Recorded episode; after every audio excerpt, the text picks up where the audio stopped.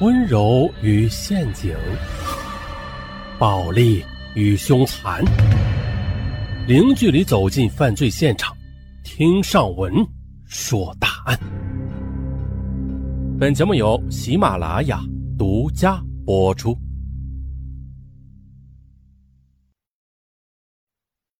随着大学生就业压力的增加，社会上不断的出现了拼爹族、傍款族，他们为找工作。拼人脉、抢资源。根据相关的调查显示，高达百分之六十多的受访者认为，大学生找工作最关键的因素是家庭背景带来的社会资源。只有不到百分之二十的人认为啊，是自己的能力等方面的实际情况。从二零零九届非二幺幺院校和高职高专毕业生中啊。靠家庭关系获得工作的分别占百分之二十和百分之二十六，因此不少专家指出，靠父亲就业的时代来了。那么，在拼爹的这个时代，没有强势的父亲怎么办呀？那湖南的一个穷二代大学生刘立兵，在高压之下想到了以恋求职，恋爱的恋，以恋求职。啊，通过找官二代同学做女友，然后借准岳父的关系谋取好职位。然而的这场以恋求职的结局却令人心痛。原本优秀的刘立兵以含辱受屈、荒废学业为代价追到某局副局长的女儿之后，他原以为啊自己进政府部门工作已经成了板上钉钉的事可谁知后边的一系列变故，让他处心积虑经营的爱情毁于一旦。今年二十三岁的刘立兵，一九九八年出生于湖南省怀化市鹤城区的一个农民家庭。八岁时，父亲因病去世了，从此他便与母亲相依为命。那贫寒的单亲家庭，造就了刘立兵敏感而早熟的性格。二零零六年九月。他考入长沙某大学的法学院后，很快便凭借专业第一名的成绩被评为三好学生。大二上学期，刘立兵又在学报上发表了一篇论文，引起了整个学院的轰动。很快的，这学习优秀、英俊帅气的刘立兵不仅成了学院的风云人物，而且还吸引了众多女孩的爱慕。这其中啊，就有一个叫做小月的女孩，小月。温顺可爱又漂亮，更重要的是，她与刘立兵一样出身贫寒。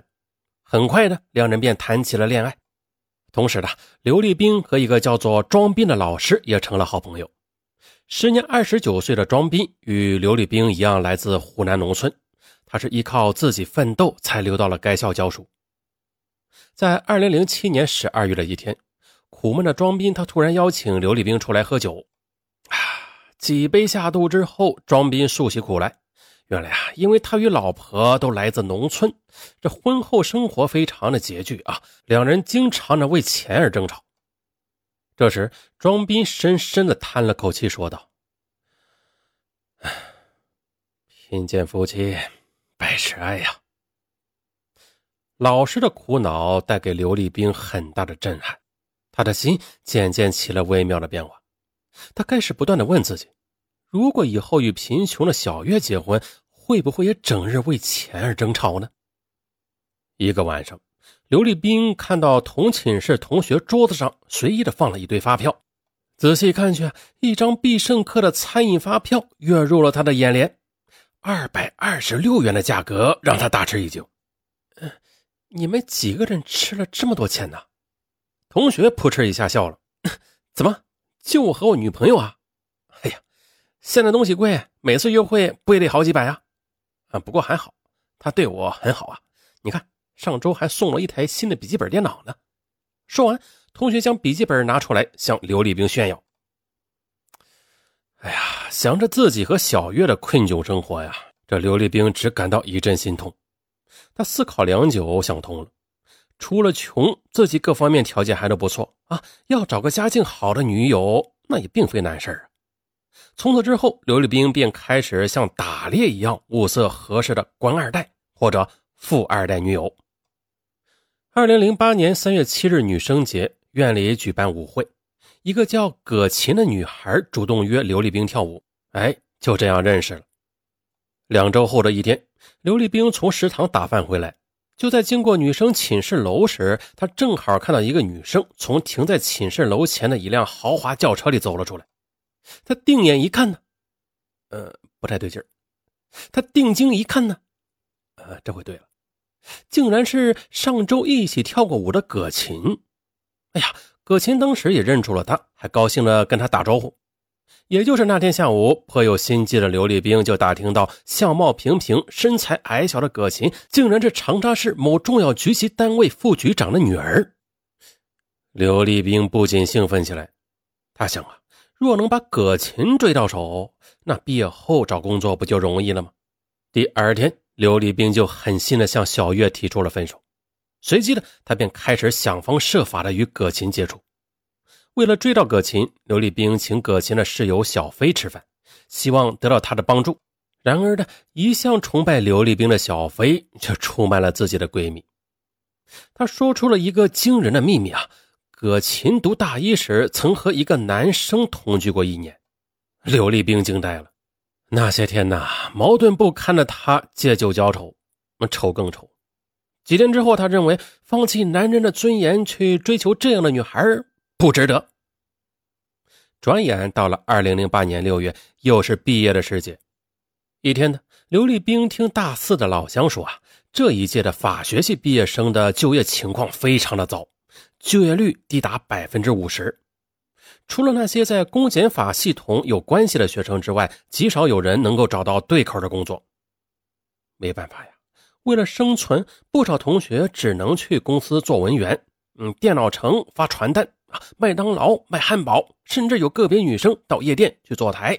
哎呀，说完呢，那老乡拍了拍刘立兵的肩膀说：“哎呀，兄弟啊，像你我这样埋头苦读有什么用啊？啊，比不上人家有一个好爸爸。”刘立兵听后沉默不语，他为自己的前途担忧起来，他想。自己没有任何背景，到时候能找到工作吗？如果毕业后去发传单、站柜台，那这样的话又怎么对得起家里含辛茹苦的母亲呢？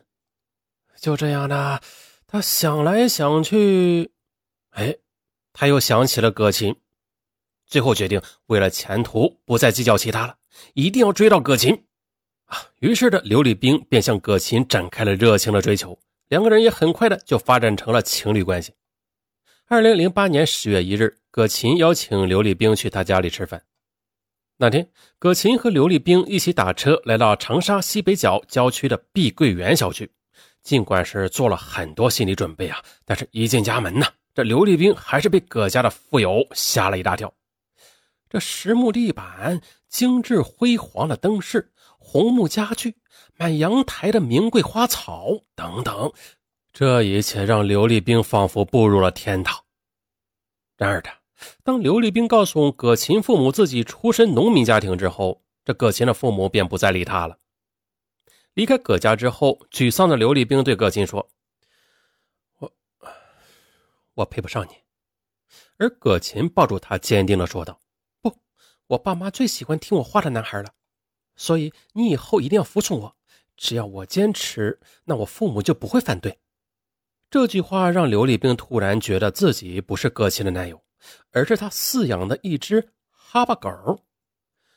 那一晚，刘立兵失眠了，他的内心从来都没有这样煎熬过。他突然觉得自己就像极了一个乞丐，正面对别人故意丢在地上的一块肥肉，吃，哼，你就得放下尊严；不吃。则有饿死的危险。